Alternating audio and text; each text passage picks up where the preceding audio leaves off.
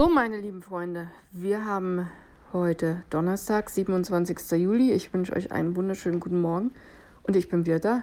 Ich habe ein neues Seelenfutter geschrieben und ich habe ein Bild gefunden in den Weiten des Internets.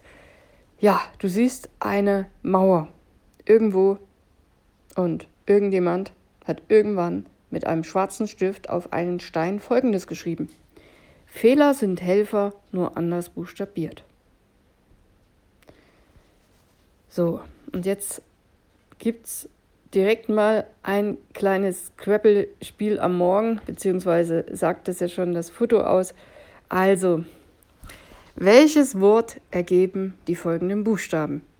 E, E, F, H, L, R. Hm? Einmal durchschütteln.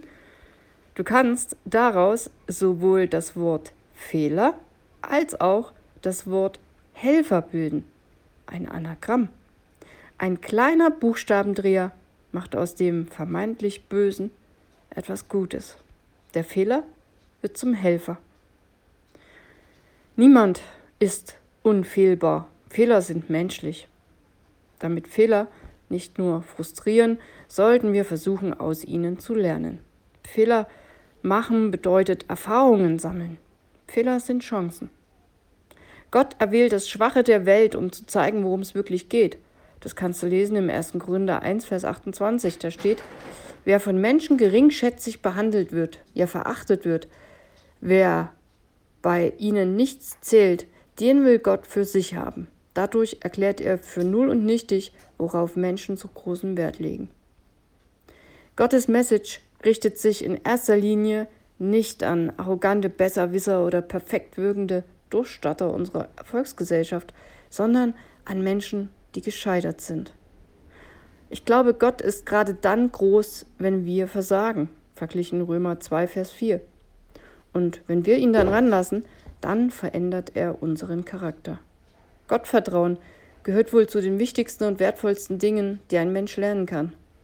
Vielleicht gerade in Zeiten, in denen wir scheitern und Fehler machen, vielleicht sogar wiederholt Fehler machen.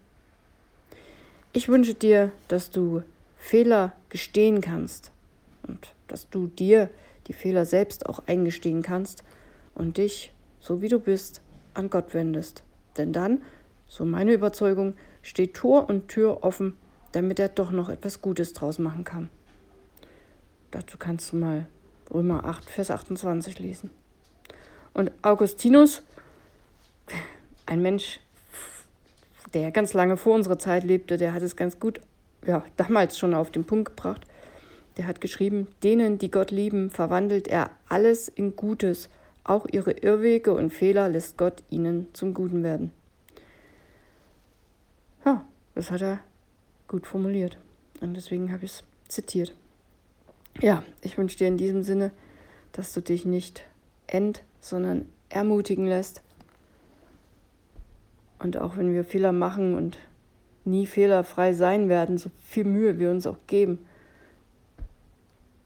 ich glaube, wir sollten wissen, dass wir trotzdem geliebt sind. Und selbst wenn wir jeden Tag zig Fehler machen, dass das nicht weniger wird. Und ich wünsche dir auch, dass du das, dass du das spürst und erlebst und ähm, ja, das nicht nur weißt, weil du es liest, sondern dass du deiner inneren Gewissheit wirst, weil du es erlebst. Genau, das wollte ich sagen. Ja, ich, wünsche dir jetzt einen schönen Donnerstag und dann bin ich morgen wieder da und äh, ja, mal gucken, was mir dann einfällt. Bis dann, mach's gut.